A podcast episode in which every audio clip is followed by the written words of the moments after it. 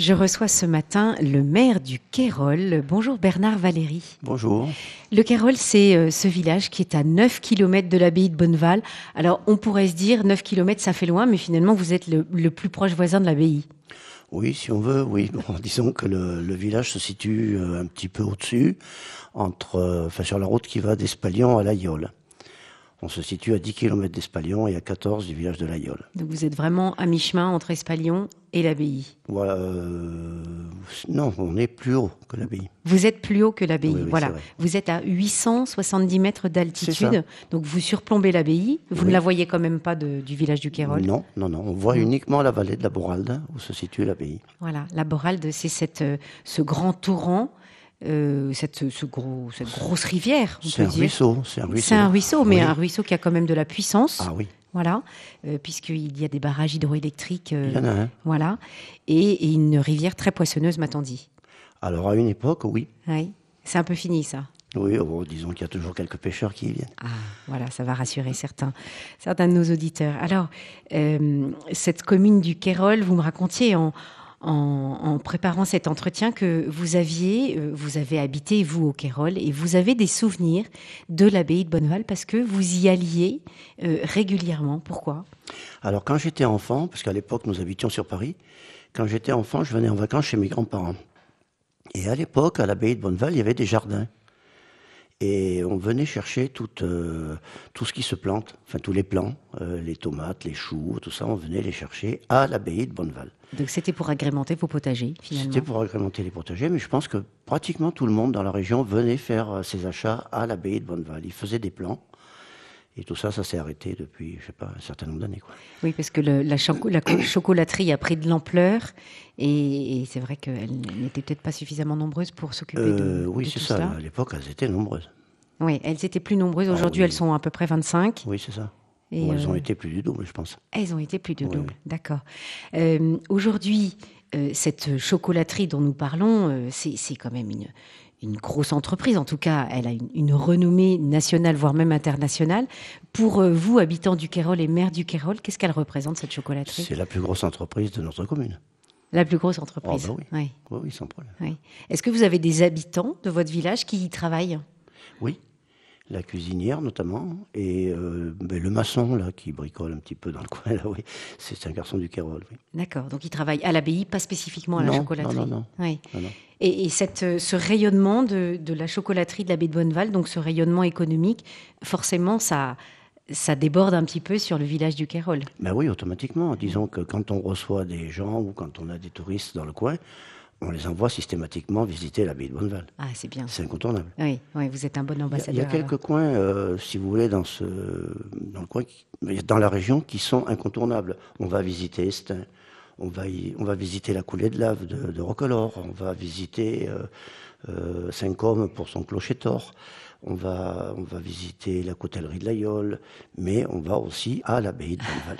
voilà, c'est l'incontournable de cette, de cette terre d'Aveyron. 240 euh, personnes habitent au Kérol. Quelles sont les activités économiques? Alors, la plupart sont agriculteurs. Alors, il y a un restaurateur, il y a, enfin, il y a un maçon, un couvreur, un garagiste, deux garagistes maintenant. Et après, c'est des agriculteurs pour la plupart, dont trois d'entre eux se sont spécialisés dans, dans, la production fromagère. Alors, il y a une personne qui fait du fromage de bufflonne, il y a une autre famille qui fait du fromage de chèvre, et il y en a un qui est resté sur euh, une production traditionnelle, sur le, lait de vache. Donc euh, la, la, race qui est, euh, qui, qui, est sur, sur ce territoire, c'est la, race de l'Aubrac Oui, c'est ça. La race d'Aubrac qui, qui prime. D'accord. Et en agriculture, qu'est-ce qui pousse dans, votre secteur? Oh, Ici, c'est surtout des herbages. Hein. Des herbages, pour le bétail et oui, oui, euh, des herbages. Après, bon, certains font un petit peu de blé, mais sinon, c'est surtout les herbages. D'accord. Est-ce que vous êtes euh, concerné par euh, la fermeture d'exploitations agricoles? Ben, Comme partout comme partout. Il y a quelques fermes qui se groupent, euh, il y a quelques agriculteurs qui arrêtent, oui, bien sûr, oui. Mais à, l'inverse, vous avez aussi des jeunes qui, qui s'installent Aussi. Oui, notamment pour ces, ces fromages euh, spécifiques Oui, oui, oui. oui, oui. mais là, récemment, on en a plusieurs qui se sont installés. Euh, sur ces cinq dernières années, il y en a eu quasiment un par an. Ah, mais c'est intéressant, ça. Oui. oui. Très positif. Oui. Oui, oui. On, on parle souvent, euh, évidemment, dans le monde rural, de désert médical.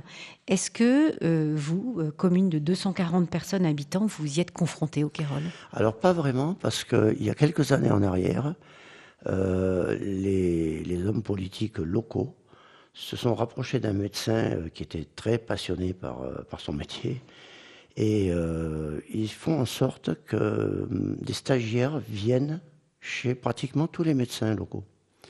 Et certains de ces stagiaires ont aimé la région et, et ont eu envie de s'y installer. Alors ça fait qu'actuellement, non, il n'y a pas de problème. Et donc, vous avez un médecin au Kérol ou vous Non. faites quelques Ah non, kilomètres non, quand même Non, il faut aller à Espalion. Oui, mais ça vous ou fait 10 Laguiole. kilomètres. Voilà. Oui, 10 ou 14, enfin, ça dépend. Oui. Oui, euh, oui, oui. Donc, euh, c'est- Mais là, je vois euh, sur Bozoul, il y a une maison médicale. Sur euh, Saint-Côme, il vient de s'en créer une. Euh, à Espalion, sur, euh, il, y a deux, il y a deux médecins qui euh, se sont groupés. Qui ont monté des cabinets assez conséquents et qui se sont groupés. Oui, parce que la, la population, euh, notamment du Kérol, elle, est plutôt de, de quelle tranche d'âge en majorité? Alors là, euh, Vous avez une majorité de retraités, comme on pourrait imaginer, oui, mais, a- c'est assez mélangé. Non, c'est c'est mélangé, oui. Hmm, Oui. D'accord. Au niveau école, Et on n'a plus d'école au Kérol. Il faut aller à la Veitarelle, c'est-à-dire sur la commune voisine. oui. Alors, il y a un ramassage scolaire, il y a une dizaine d'enfants euh, du Kérol qui vont sur l'école de la Vitarelle. Oui, ça c'est bien organisé, effectivement. Il y a eu les, des ardoisières, et notamment une ardoisière au Kérol, euh, c'est-à-dire des artisans qui fabriquent ces fameuses lauses hein, qui, Oui. qui ornent les toits des habitations euh, aveyronaises. Aujourd'hui, euh, qu'en est-il de cette, Alors cette aujourd'hui, sur la commune du Kérol, il reste un musée des ardoisières.